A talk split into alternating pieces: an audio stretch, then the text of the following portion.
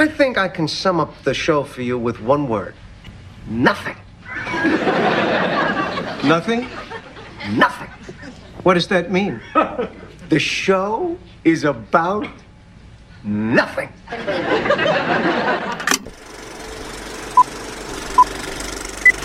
Confía en mí. Sé exactamente lo que hago. Acerca de nada, un podcast de Diego Valle y Pablo Manzotti, en donde hablamos de casi todo.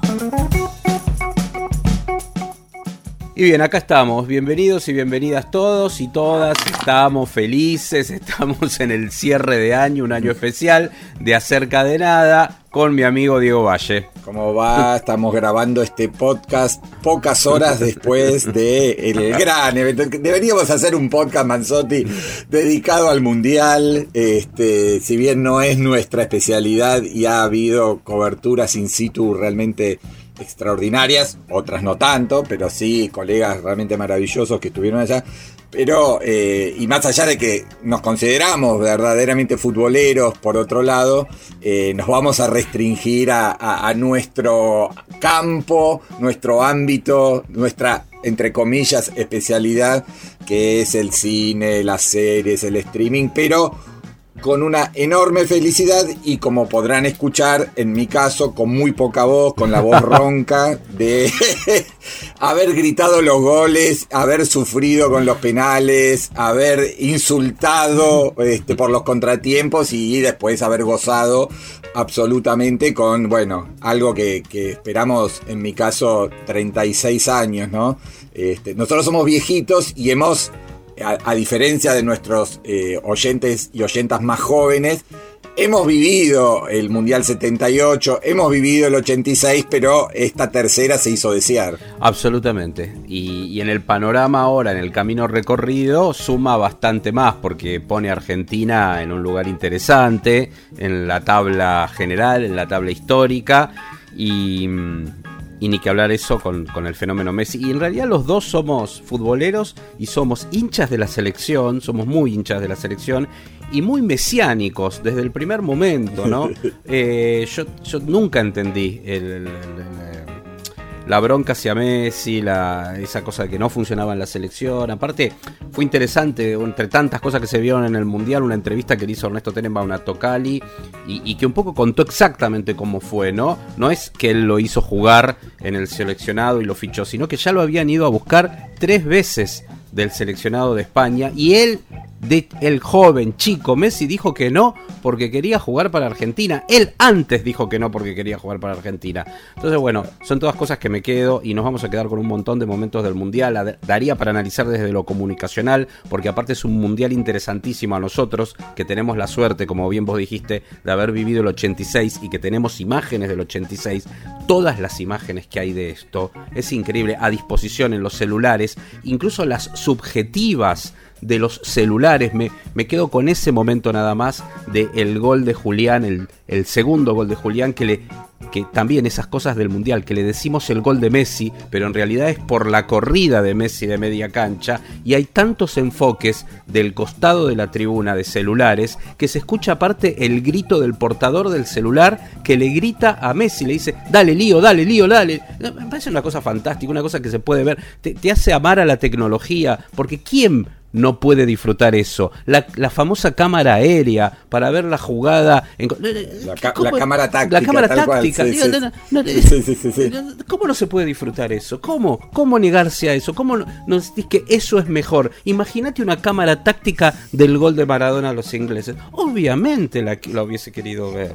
¿Entendés? Es- Claro. Por supuesto, Claro, claro. bueno, eso. Sí, ¿no? y, y- y- y la- y la- y lo, sí, lo que vos decís, lo- los millones y millones de videos que hemos visto en las últimas horas, ¿no? Es casi como una adicción Claro. eh, que van de lo, emo- de lo emotivo a lo, lo subjetivo, a, a lo, lo que producen los propios jugadores en sus redes sociales, eh, ¿no? Esos, esos eh, eh, festejos desaforados, eh, casi a los Jackas, que va a ser una de mis películas favoritas de- del año, pero este, en el vestuario hacían, viste, pre- tipo, se tiraban a- a- adentro un tacho de basura como si fueran lo- los integrantes de Jackas. No, pero claro, fue, fue un mundial. con, con muchísimas cosas, desde, desde la locura de Qatar, ¿no? Ese mundo tan extraño, futurista, y por otro lado, ultra conservador en términos de derechos humanos.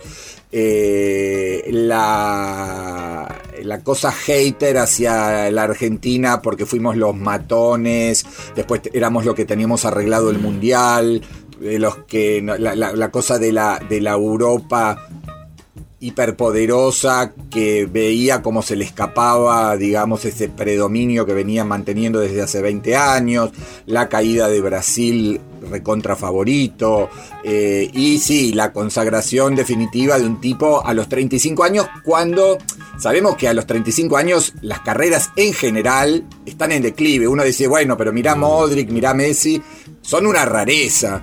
Entonces, este, que le haya llegado eh, en este momento una consagración así, con un mundial extraordinario, haciendo goles en todas las etapas y en todas, ¿no? Eh, un- creo que fue eh, un caso único de alguien que hizo goles en los, los goles en la, la etapa de grupos, octavos, Sí, único. semifinal y, do- y dos goles en la final.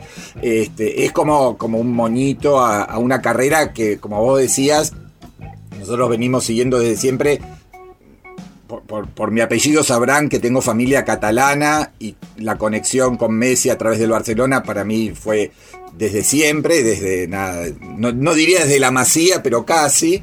Y, bueno, y yo entiendo lo que vos decías de, de cierta frustración que hubo con Messi desde, desde la cosa exitista, que hoy lo estamos viendo desde la cosa apasionada, delirante de millones de personas en la calle, entiendo esa frustración. Lo que no entiendo fue la, la, la sobreactuación del periodismo deportivo vernáculo que no- no, llegó a hacerle, viste, el minuto de silencio para Messi que está muerto en el 2018 o cosas nefastas como este, desear que la, que la escaloneta perdiera en el Maracaná en el 2021 para que no siguiera este, Lionel Scaloni que se transformó con el tiempo en un conductor Excelso. realmente mo- modélico, ejemplar, Excelso. llevando... eh, Sí. sí, yo no diría excelso quizás en, en lo táctico, no, no es un En Bielsa, no es un, Vila- un Bilardo, no es un Menotti, pero es un tipo que condujo eh, el proceso sin revanchismo, con... Este, con mucha calma, mucha precisión, manejando el grupo de manera extraordinaria. Así que creo que eh, lo hemos disfrutado. Yo decía, qué difícil es hacer este podcast eh, hablando de cine, de series, de industria, cuando lo único y casi no monotemático de los últimos 40 días fue este extraordinario mundial que, que, bueno, disfrutamos hasta el final, hasta el último día y hasta el último segundo con ese eh, eh, penal final que nos dio la copa, ¿no? Pero no podíamos hablarlo de otra manera y encima lo estamos grabando en el momento en que la selección está por salir a dar su vuelta olímpica por la ciudad de Buenos Aires, o sea, a- todo, no, podemos, y aparte realmente fue un, mu- fue un mundial cinematográfico también, por eso que decíamos, por la tecnología, y fue, eh, también me quedo con eso que decías de, de Scaloni en relación con Messi y ese minuto de silencio que creo que fue para la selección, no nos olvidamos de ustedes, colegas, no nos olvidamos y no nos sentimos parte de ese periodismo, sepan, somos periodistas pero no nos sentimos parte de ese periodismo, hablo por mí, estoy hablando en realidad eh, por los dos, pero hablo por mí, no me siento parte de ese periodismo eh, y, y no me olvido en todo caso de ustedes, colegas, y no nos vamos a olvidar y deberían haber sido más cuidadosos, sobre todo en una época en la que hay tanto archivo y tanto registro de cosas. Pero me quedo con eso de Scaloni en la conferencia de prensa y con esto cierro, que dijo, para mí no tiene que demostrar nada, porque en un momento dice, si le quedaba esto, la cuenta pendiente, para mí no tenía cuentas pendientes igual. Y para mí tampoco tenía cuentas pendientes eh, Lionel. Es verdad que obviamente esto suma y suma mucho. Es más que una cuenta pendiente hubiese sido una injusticia más que una cuenta pendiente cual, que no hubiese tenido un jugador como Lionel Messi un mundial de fútbol. Pero bueno, esta apertura nos llevó por un lado raro y vamos a, a repasar el año también en términos industriales, en términos de series, de cine. Pero tenemos música, así que si te parece, arrancamos ya con dos temitas musicales, uno tuyo y uno mío podemos pegar. Arrancamos, ¿cuál elegís vos para arrancar esto? Bueno, Cortamos vos- y después nos metemos ya con series y cine. Dale, vamos a escuchar un fragmento entonces de The Heart Part 5, sería El Corazón Parte 5, uno de los grandes temas de uno de los que para mí es el mejor, de los mejores discos del año, que es Mr. Morale and the Big Steppers de Kendrick Lamar. Uno podría haber elegido, no sé, N95 o Die Hard, todos temazos, pero bueno, vamos eh, entonces con El Corazón Parte 5 eh, uno de los notables eh, cortes de, de- bueno, de Mr. Morale and the Big Steppers de Kendrick Lamar. Y ya que estamos hablando de negros, yo le voy a pegar de Fantastic Negrito, White Jesus, Black Problems, el corte, Oh Betty, pero la versión que agregó después, la versión acústica. Van a ir ahí los dos pegaditos, fragmentos, obviamente como siempre hacemos. Miscommunication to keep homo detector busy. No protection is risky. Desensitized, I vandalize pain. Covered up in camouflage. Get used to hearing arsenal rain. Analyze, risk your life, take the charge. Homies, don't f- your baby mama once you hit the yard. That's culture. 23 hour lockdown. Then somebody called, said your little nephew was shot down. The culture's involved. I done seen do 17, hit the halfway house, get out and get his brains blown out. Looking to buy some weed, car washes played out. New GoFundMe accounts to proceed. A brand new victim, a shatter those dreams. The culture.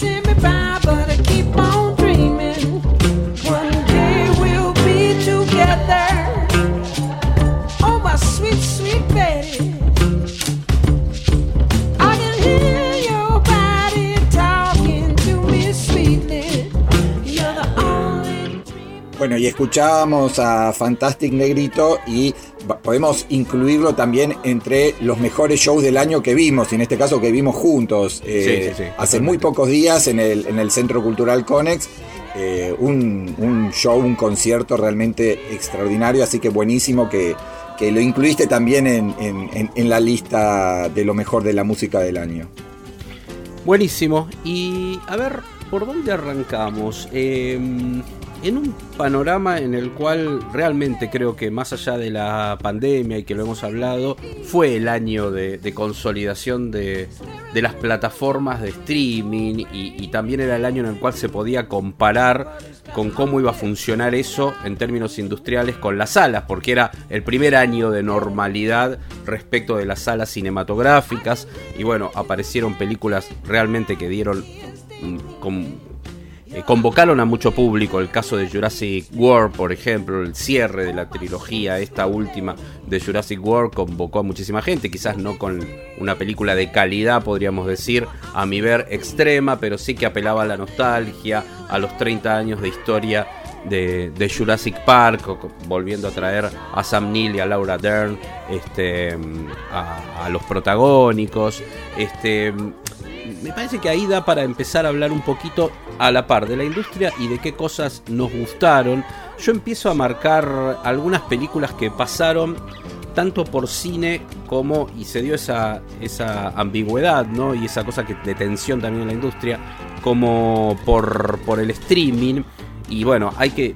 Cito dos obvias que me había marcado. Una, que, que no voy a profundizar demasiado porque le hicimos un especial, que fue Argentina 1985, hoy nominada a los Globos de Oro como mejor película extranjera y probablemente termine siendo nominada al Oscar. Creo que así va a ser, nominada a los premios Goya y todo. en- en pocas horas, en muy pocas horas después de que Sí. estamos grabando esto, se anuncia lo que es la short list, preselección, digamos, la- claro. las, la- las semifinalistas que son 15. eh, yo no tengo dudas de que ahí va a estar Sí. y muy probablemente también esté después entre, entre, la- entre las 5. Sí, eh, a nivel nacional sin duda, bueno, uno puede decir, también volvió Suar y metió casi un millón de personas, pero el fenómeno de Argentina 1985, con más de un millón de espectadores en salas independientes, porque recordemos lo del boicot de las grandes cadenas, este, sí fue el fenómeno. Te tiro dos Sí, o tres datos como dale. para poner en, context, en contexto eh, cómo cierra el año. Dale. El año cierra a nivel mundial más o menos un 20% por encima de 2021, ¿no? Hablo de, de recaudación en salas de todo el mundo. O sea, mejora del 20%, del 21% para ser exacto.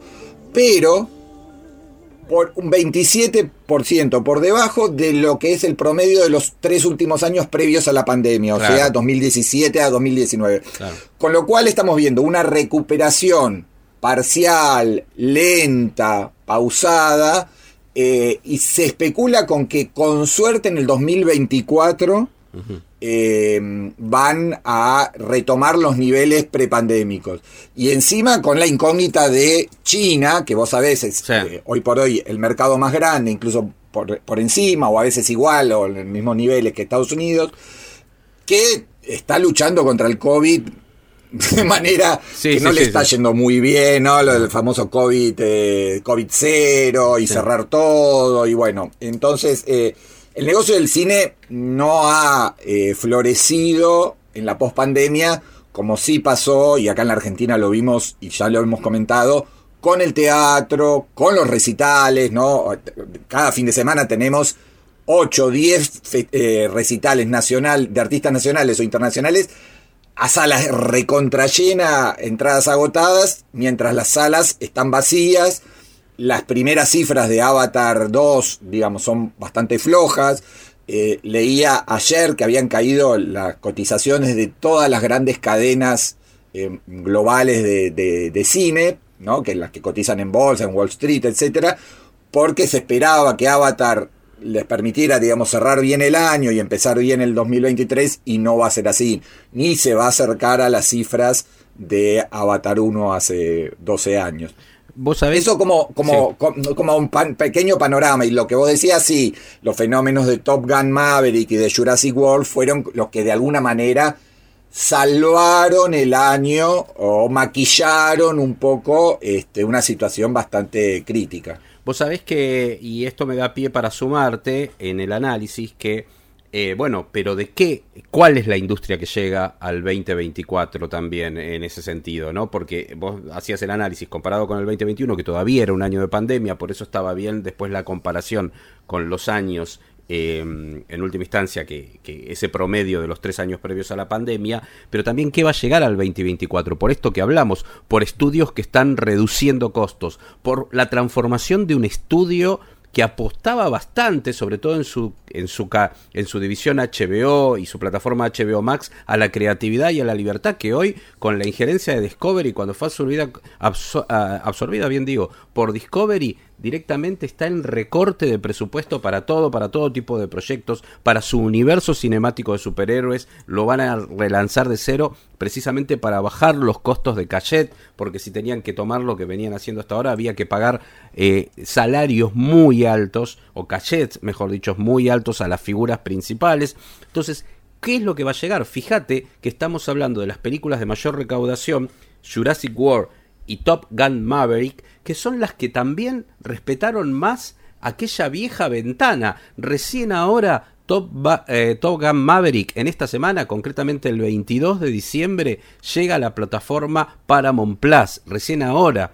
Esto es increíble cuando en realidad tenés Black Adam, por ejemplo, que es de Warner, una película a la que apostó y que no le fue bien en la taquilla, pero ya la tenés disponible en la plataforma HBO Max TV. Entonces vos decís, ¿qué, cómo, cómo esto va a, a- a retransformarse también aún en los años posteriores, en el 23 y en el 24, ¿no? ¿Qué es lo que va a quedar cuando sabemos que hay una película clave que demuestra la industria clásica o que muestra del cual hemos hablado por lo que significó Tom Cruise para Top Gun Maverick, que es la Misión Imposible, la Misión Imposible 7, que se divide en dos volúmenes, que se está promocionando mucho, que seguramente va a andar muy bien en taquilla, pero que ya es una es una película de otra época, en la cual un tipo como Tom Cruise tuvo que enfrentarse con los estudios para poder hacer la película como él quería, con el presupuesto que él quería, con los tiempos de filmación que él quería. Entonces, Realmente y en plena es muy pandemia, raro. además, no sé. Es, es- Sí, en pandemia aparte, ¿no? En, en- en- en pandemia lo había empezado a filmar, pero se le retrasó todo y terminó siendo... Le pasó lo que a Tarantino, tuvo que dividir la película en dos volúmenes, o sea, en su momento con Kill Bill, pero en otro contexto de la industria. Es eh, realmente una cosa muy, muy interesante. Bueno, ahí yo cito también que para mí fue una de las películas del año, Top Gun Maverick, no solo como fenómeno cinematográfico en términos de espectáculo, sino que para mí es una película que tiene peso propio, que es realmente una muy, pero muy buena película. ¿eh? Eh, y la quiero, no ¿Te la quiero parece, pasar. eh, ¿Te parece que eh, sigamos Sí, eh, desgranando también algunas canciones y Dale. después volvemos con, con películas favoritas? Dale. Voy con un, con un tema de el disco Cool It Down, que es el regreso de Yeah Yeah Yes, la banda liderada por Karen O. Eh, creo que no grababan desde hacía nueve años, con lo cual yo esperaba mucho eh, este disco. Y de, esa placa eh, elegí Burning. Así que vamos a escuchar la voz maravillosa de Karen O con Burning de Yeah Yeah Yes. Y ahí eh, yo le pegaría entonces como para que quede de alguna manera unido con cierta, cierta cadencia, un- una banda que tiene un corte indie, que ha sido elegida también como una de las más interesantes, eh, uno de los más interesantes discos del año, que la banda es Spoon, el disco es Lucifer on the Sofa y el corte que yo elegí de ahí, que fue el corte de difusión inclusive, es Wild. Vamos entonces con estos dos temas.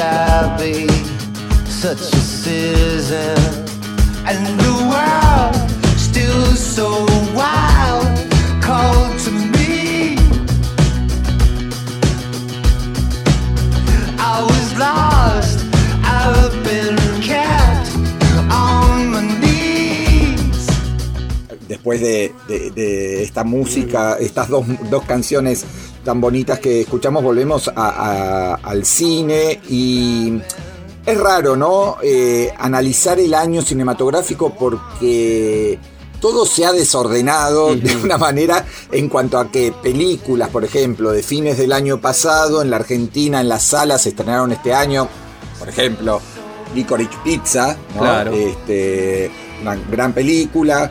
Eh, otras tuvieron pasos casi fugaces por las salas, por ejemplo, Crimes of the Future de, David Cronenberg pasó solo por la sala Lugones y después fue directamente a Movie. Entonces, ¿cómo lo pones? ¿Es un estreno de cine? ¿Es un estreno de streaming? ¿Es un estreno del 2021? ¿Es de este año? Eh, no sé, por ejemplo, también eh, hubo dos películas del año pasado del director japonés Ryusuke Hamaguchi, Claro. una ganó el Oscar como Drive, Drive My Car. Y, de- y este año, bueno, pasaron también por la Lugones o por las salas. Entonces, ¿qué son? ¿Estreno del 2021, 2020? Bueno, pongámoslo entre lo- las cosas que di- disfrutamos en sala eh, este año. Eh, cosas tan raras y tan hermosas como, bueno, eh, Madres Paralelas de Pedro Almodóvar, que también llegó a salas este año. Eh, lo nuevo de Guillermo del Toro en formato animado como, como Pinocho. Yo lo, menos que tenía ganas de ver era una nueva, una nueva versión de Pinocho y, y la verdad que del Toro hizo algo realmente extraordinario. Eh, nada, creo que After Sun, que para mí fue la ópera prima del año, eh, esos pequeños fenómenos que ya casi no existen, porque Claro. estábamos hablando en la primera etapa de- del, del bloque de que lo que se consolida son tanques gigantescos, como ahora estamos viendo con Avatar en casi 700 salas, y todo lo otro queda reducido a la mínima expresión, a la sala Lugones, al Malva, algo así como muy de nicho. Y sin embargo, en los últimos días, con las salas prácticamente vacías, aparecieron fenómenos como, por un lado, el reestreno de Taxi Driver con más de 10.000 espectadores, o el estreno de esta película que fue comprada por Movie, pero decidieron estrenarla con dos meses de anticipación para que las salas, los exhibidores, les dieran justamente las salas sin ningún tipo de boicot ni de malestar. Y After Sun, una película muy chiquita, británica, una historia padre-hija, este, absolutamente hermosa, para mí es la ópera prima del año. Te, te cedo a vos ahora para que, No, coincido. para que también cuentes algunos títulos. No, pero coincido mucho con lo que decís. Y yo creo que hoy también, y, y enlaza con lo que hicimos en el bloque anterior, ¿no?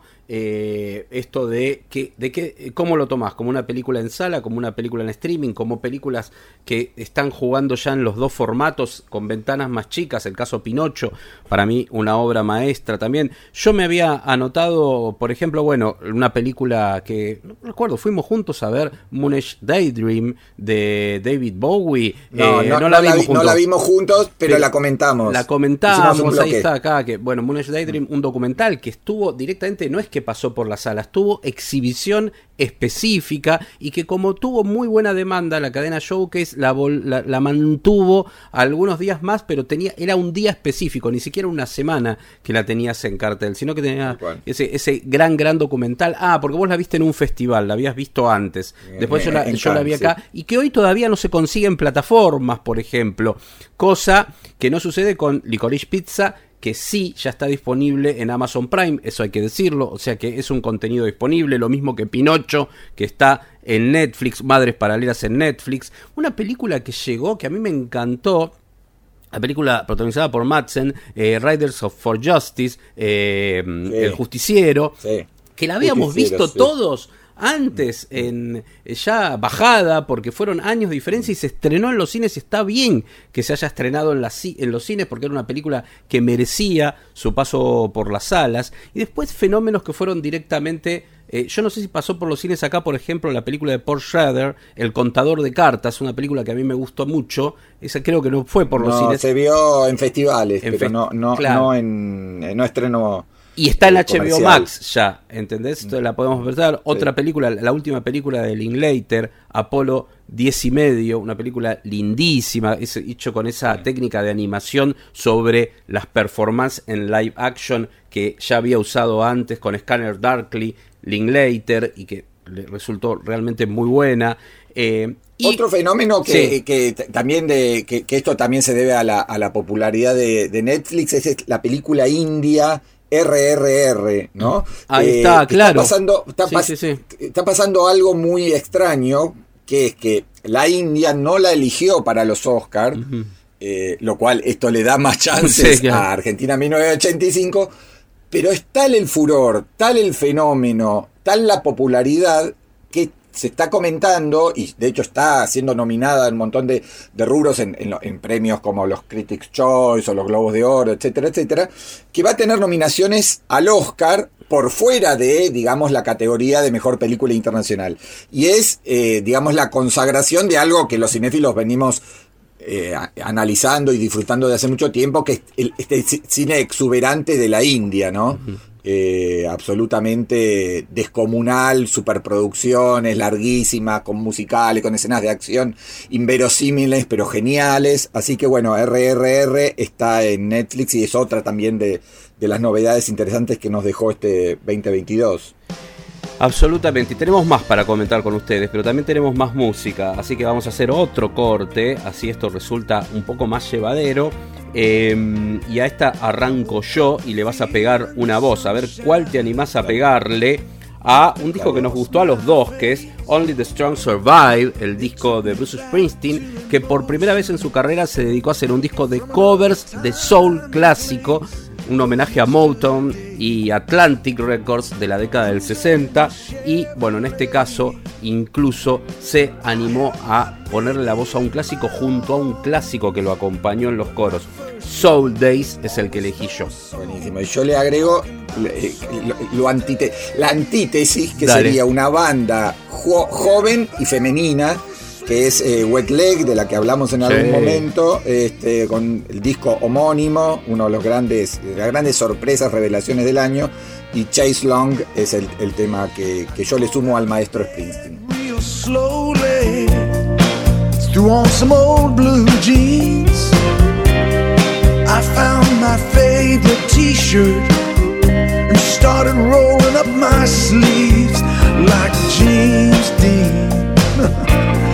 Thinking I was still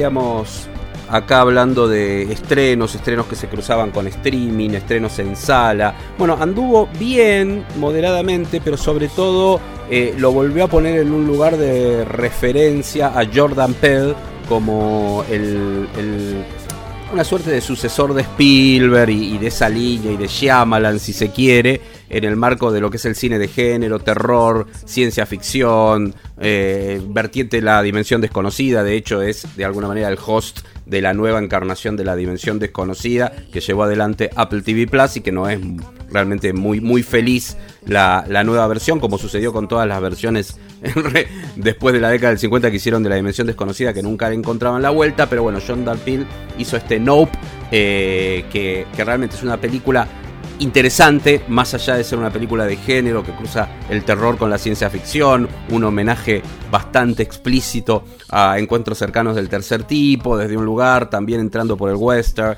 eh, cine Spielbergiano, me parece que es una película para destacar, al menos a, a mí me pareció una película, uno de los estrenos interesantes de este año, y lo otro es, y después voy a hablar de él nuevamente cuando hablemos de las series, pero una película que está muy bien, por lo básica que es, por mantener un espíritu lúdico y hasta te diría ochentoso, y que fue directamente a plataforma, una producción de Amazon Prime, que es Nemesis de Sylvester Stallone. Eh, que, que empezó a jugar en las plataformas. Es una película muy chiquita, muy básica, pero con un espíritu clase B. Incluso la empezás a ver y es estéticamente igual, igual a Robocop.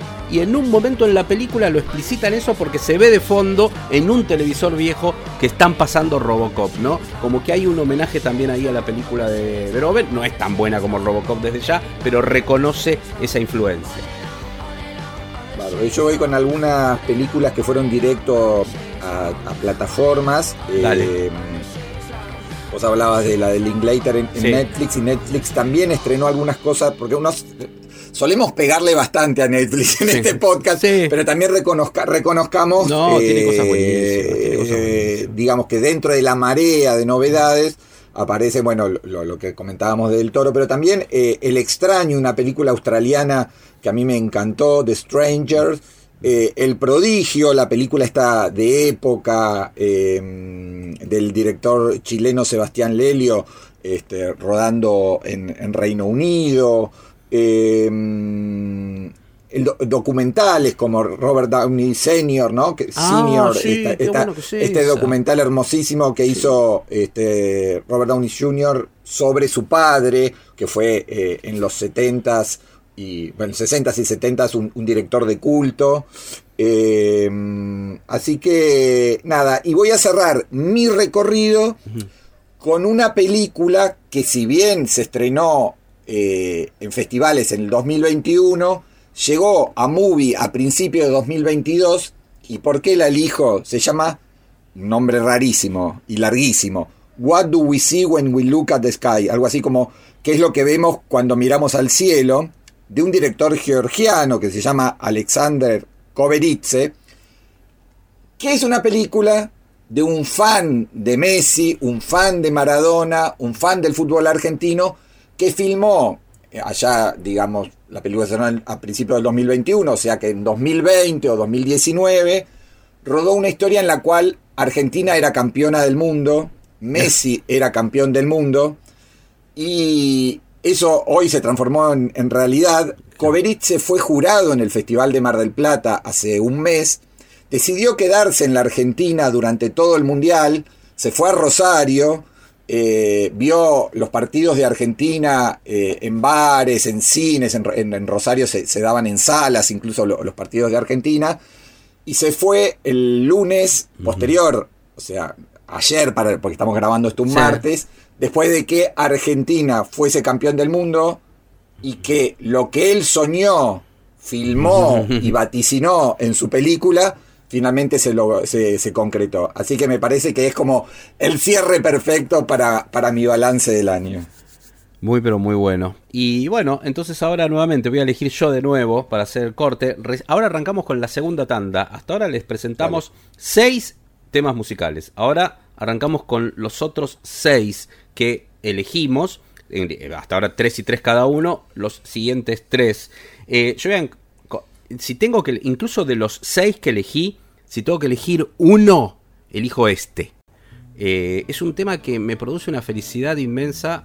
eh, formalmente quizás no sea el mejor tema musical del año en términos de arreglos, de todo. De hecho, el otro disco que sacó este hombre tiene más. Estoy hablando de Jack White, que entregó un concierto fabuloso en Buenos Aires, una vez más. Hay que tratar de ver siempre en vivo a Jack White. Bueno, sacó dos discos, un disco más experimental, que de hecho lo comentamos en este programa, y otro Exacto, sí, sí. muchísimo más eh, acústico. De ese elegí, en- el disco se llama Entering Heaven Alive y el, el tema se llama Madman from Manhattan. ¿Y usted qué le va a pegar? Y bueno, le voy a pegar algo acústico también entonces como para, para hacer un doblete. Eh, también lo comentábamos, también nos encanta esa banda. Volvió Wilco con Uh, Cruel sí. Country, eh, un, un disco muy muy bello. Y de esa, de esa placa elegí I Am My Mother. Así que vamos con este doblete para meternos en el mundo de las series.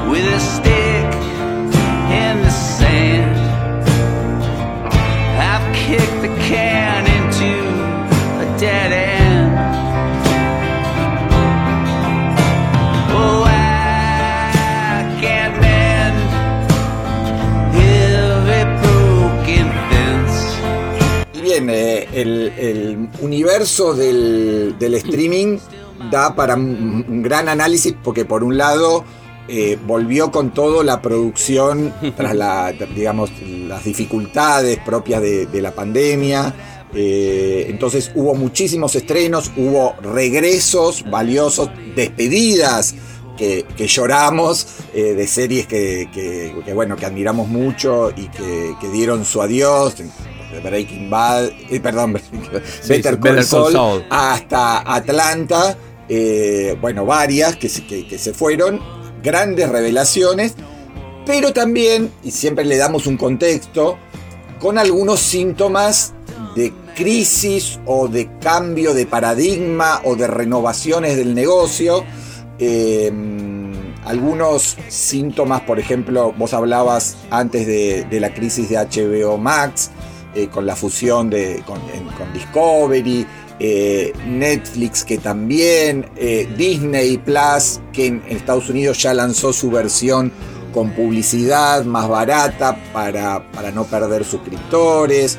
Entonces creo que lo que sí es un negocio consolidado está tocando en algunos aspectos cierto techo y la crisis económica, inflación, guerra a Rusia-Ucrania, etcétera, etcétera, le sumó algo de incertidumbre y entonces están explorando algo que Netflix también va a hacer, decir, bueno, si, para, si hay gente que se me va a ir, le cobro poco, pero le meto publicidad, veo también de reducir un poco la oferta, como es el caso de HBO, para bajar costos, ¿no? Creo que, que hay todo un nuevo tablero que, que de alguna manera se va a ir reordenando en el 2023. Coincido 100% con lo que decís. Le sumo que hay una saturación clara de contenido eh, en este esta superproducción que hubo y que se estaba llegando a un techo en ese sentido también. No hay, y, y había sido algo vaticinado en su momento, no, no, no hay tiempo disponible que un ser humano pueda y vuelve el tema de la elección, con lo cual acá empezás a jugar con elementos que ya se jugaba en la televisión tradicional, que es el rating. Porque una persona veía un canal y no otro? No podía ver dos cosas al mismo tiempo, no tenía tiempo para ver todo. Bueno, hoy es lo mismo. ¿Por qué ver una serie por sobre otra? La diferencia es que la tenés disponible siempre y la podés volver a ver. Pero ahí estaban y de alguna manera el, el- nuevo cuerpo directivo de, de- HBO Max eh, o de Warner Media Discovery, lo que dice es eso, tenemos un montón de contenido que no está viendo nadie. Entonces yo también creo que lo que va a pasar es que se van a empezar a reducir los catálogos, las ofertas eh, que tiene cada plataforma.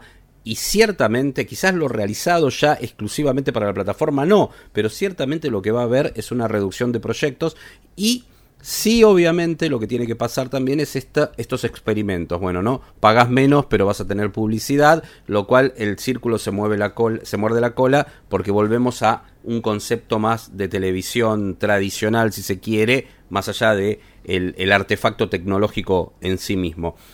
Y bueno, en el marco de eso, y, sí. y- y no, y eh, de- de- decía que las grandes apuestas de, de las plataformas fueron también a lo que serían como tanques, ¿no? A Claro. la cosa global de alto impacto. Decíamos, HBO Max en crisis, pero apostando muy fuerte a la Casa del Dragón, Casa del porque es su eh, Bandera franquicia. insignia, sí. Claro. ¿Qué, qué hizo Amazon Prime Video? Respondió con la serie más cara de todos los tiempos, que fue El Señor de los Anillos, Los Anillos de Poder. ¿Qué hace Disney Plus?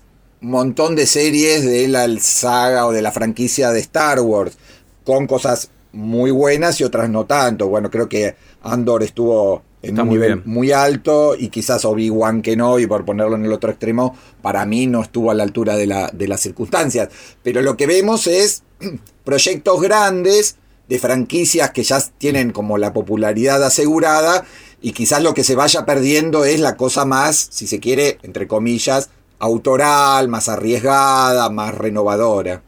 Y bueno, y quizá por eso rescatamos nuevamente como primer eh, título, ahora después hacemos un repaso, si bien ya mencionamos a varios, pero bueno, ¿por qué esta vuelta, quizás si se quiere, a conceptos más primitivos? Me parece que es un momento de las series, acá me estoy jugando con una opinión, que hay que volver más a mirar precisamente esa época pasada, esas series que contaban algo en un episodio, esa cosa más autoconclusiva, buena de la década del 80, División Miami, bueno, todos los clásicos de la década del 80, incluso de la década del 70, ni que hablar más atrás con la dimensión desconocida, historias simples, concretas que cerraban. No te digo que hagas todo antología, pero ¿por qué una serie que une los dos universos impactó tanto como es El Oso? No vamos a hablar de nuevo porque ya le dedicamos un podcast entero a El Oso de Star Plus, pero es una serie pequeña y, con, con incluso audacia, te diría creativa también. Sí, perdóname.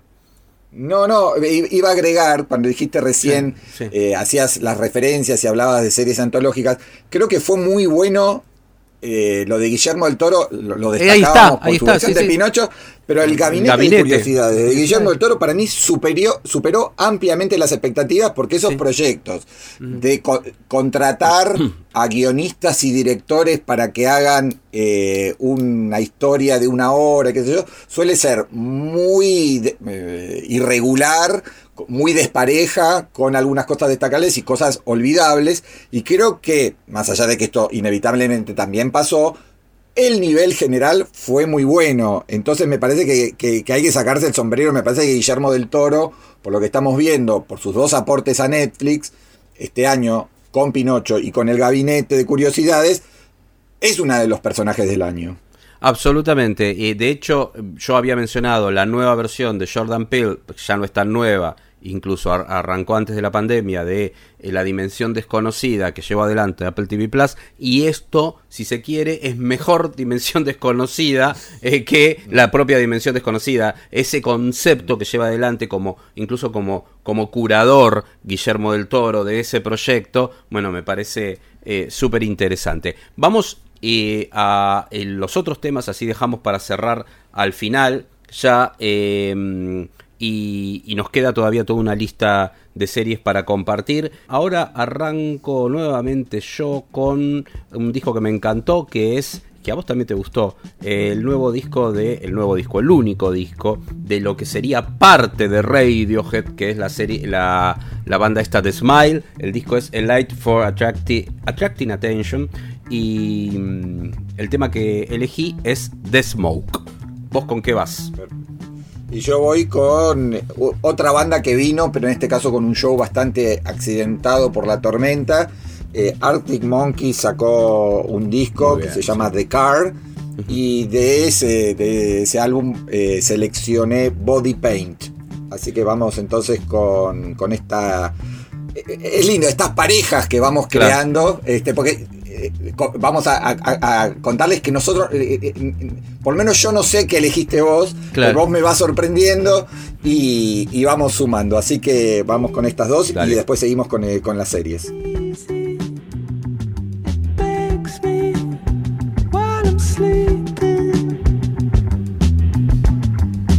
desire,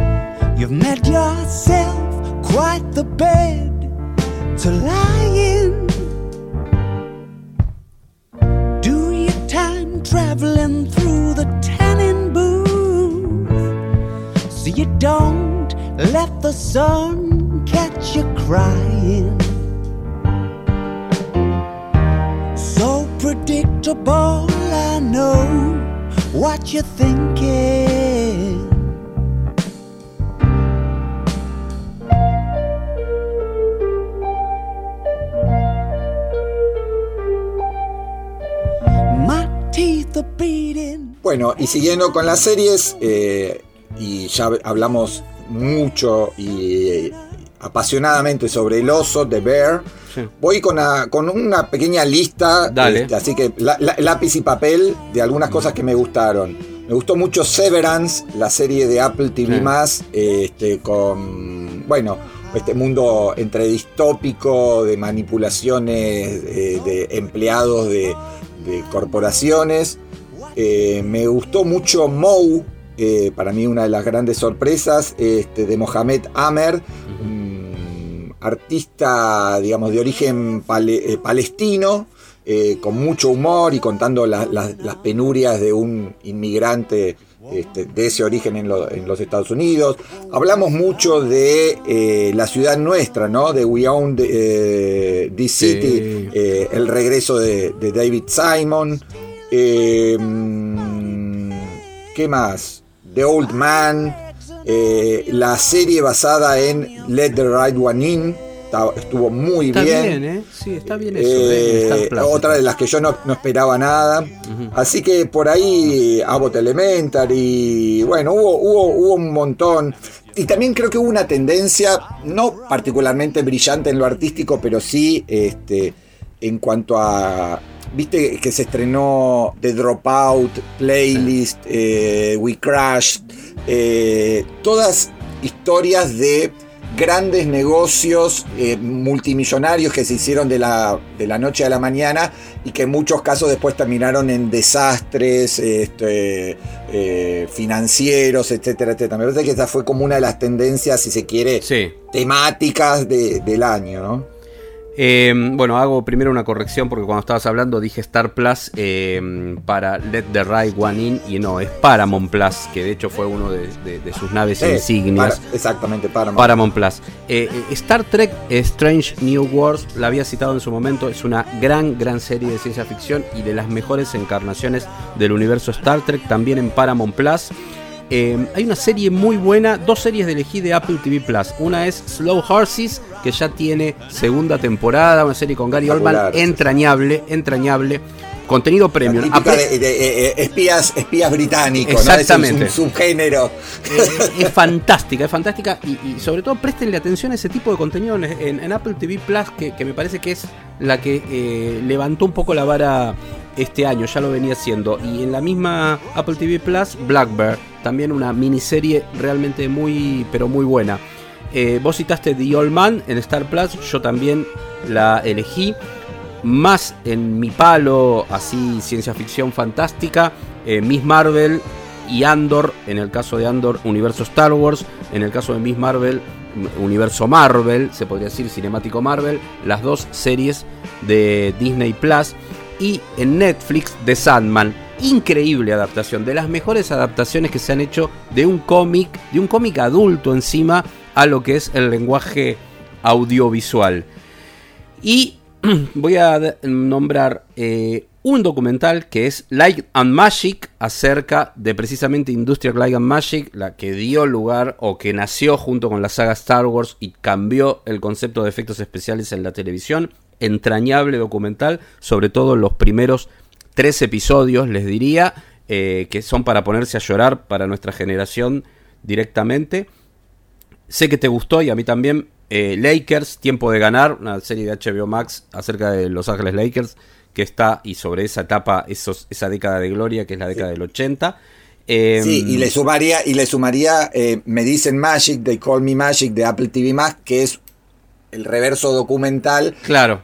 Con el, el intento de hacer de, The Last Dance, de lo Claro. que hicieron con The Last Dance, con Michael Jordan, en este caso con Magic Johnson. Con Magic Johnson. Entonces te- tenemos la serie, la serie eh, de ficción de los Lakers y del documental sobre su gran est- estrella, Magic Johnson. Y yo con esta me quedo porque en realidad estoy haciendo una, una trampa acá, porque se va a estrenar el 25 de diciembre oficialmente en Paramount Plus. Pero es una serie que merece estar entre las mejores series del año. Les dije que iba a volver sobre Stallone. Tulsa King. Tulsa King va, al momento que estamos grabando este podcast, por el sexto episodio en los Estados Unidos. Yo ya los vi, se imaginarán cómo.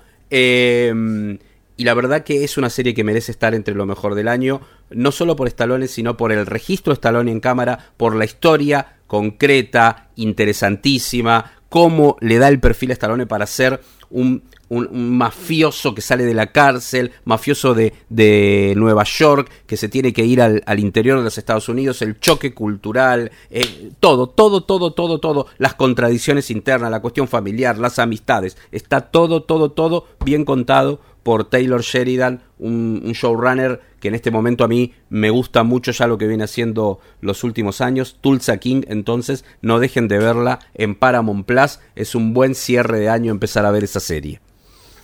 Voy con lo último mío, que son dos recomendaciones de producciones nacionales, ambas de Amazon Prime Video, que ha laburado muy bien en el ámbito local. Me gustaron mucho Yossi, el espía arrepentido, y me gustó mucho El fin del amor. Este, me sorprendió gratamente. Sí, sí. Eh, una serie, digamos, basado en un bestseller local de Tamara Tenenbaum. Eh, bueno, Lali Espósito haciendo justamente como alter ego de, de Tamara Tenenbaum, una serie muy lograda, muy osada este, y muy moderna y, y- y hablando de temas este, muy de estos tiempos. Y cierro mi recorrido con las despedidas que anticipaba al inicio del bloque. Se despidió Better Things, una serie que a mí siempre me gustó muchísimo. Eh, se despidió Atlanta con dos temporadas, esa deformidad hermosa este, que, que, bueno, que generó Donald Glover. Eh, así que bueno, fueron, fueron dos temporadas que yo disfruté muchísimo. Y se despidió con su sexta temporada, Better Call Saul, de la que hablamos mucho, hablamos de, Vince Gilligan, hemos hablado en, en varios episodios, pero bueno, me parece que para despedirse, la gran despedida del año, que fue este, el final de Better Call Saul. Comparto todas las que dijiste y bueno, sí, lo de eh, Donald Glover eh, va a haber que esperar a ver con qué nuevo proyecto se viene porque es un tipo para, para prestar atención. Y Vince Gilligan ya más o menos sabemos por dónde va a ir, ya anunció que está trabajando en un nuevo proyecto, eh, quizás ya fuera del universo de Breaking Bad, que también va a ser algo interesante ver lo que sucede. Bueno, Volvemos para que sea circular. Somos campeones, Valle. Lo vamos a decir Sí. durante cuatro años. Y hay que gritarlo, y hay que gritarlo y disfrutarlo. Cuatro años por lo menos para disfrutar y ver a esta selección campeona jugar. Esa es la mejor película que encima es una de, película. América y, de América y del mundo, como decía la canción uruguaya. Eh, eh, eh, Este, es campeona, campeona de América. Campeona de la, la gran final esa que le ganó a Italia. ¿Cómo es que se llama el título ese? La finalísima. la finalísima. Campeona del mundo. O sea, no lo había logrado ninguna selección. O sea, estamos disfrutando eso. Tenemos al mejor de la historia, al mejor jugador de la historia. Lo estamos disfrutando. Y encima el mejor jugador de la historia te hace llorar porque te dice, y bueno, quiero seguir disfrutando un poco más de esta selección como campeona. Vamos, vamos a seguir jugando, sí, obviamente. ¿Cómo no vamos a disfrutar eso? Y toda la película cierra fantástico porque en este día que estamos grabando el podcast está la caravana. Y la caravana en un día hermosísimo encima. Un día de verano ya, pristino, te diría, eh, espectacular. Entonces decís, bueno, Mejor no puede ser, después de tanto, tanto sufrimiento, el camino del héroe, como dice Joseph Campbell, se cumplió, ¿no? El héroe es Messi, tuvo que entregar mucho, el héroe siempre tiene que entregar mucho para cumplir su misión y acá la está cumpliendo con creces. Así que, feliz Navidad, feliz año para todos y todas, diga usted, vaya lo que quiera y elegimos los temas musicales de cierre. Sí, bueno, lo mismo, los mejores deseos para nuestras oyentas y nuestros oyentes fieles. eh, y bueno, eh, veremos cómo es el futuro de- del podcast. Quizá volvamos con una nueva temporada el año próximo. Todavía no cerramos los contratos, pero estamos, estamos en discusiones. Eh, y yo me voy a ir este, justamente con una canción argentina. A ver, a ver, las, las otras cinco que había elegido eran eh, en, en inglés y voy con una banda que a mí me, me encanta desde siempre. La fui a ver en vivo, la fui a ver con mi hija eh, 20 años. eh, fue un show extraordinario, un disco que a mí me, gustó muchísimo, que se llamó Trinchera. Babasónicos y la izquierda de la noche. Y podemos decir que la izquierda también es la izquierda de, de Leonel Messi. Así que ese es mi tema de despedida, la izquierda de la noche de Babasónicos. Y me voy a subir a tu tema. Yo tenía elegido otra cosa, pero vamos a cerrar con un tema solo como corresponde y que sea nacional. Y aparte coincido con que si hay un disco nacional del año, no es de mis bandas favoritas, favoritas, perdón, lo he dicho, pero sí, si hay un disco en producción y, y- y cómo fue presentado y en concepto integral, es el Trinchera de Babasónicos. Así que nos vamos entonces con los Baba. Chao a todos y todas. Chao, hasta la próxima. Gracias.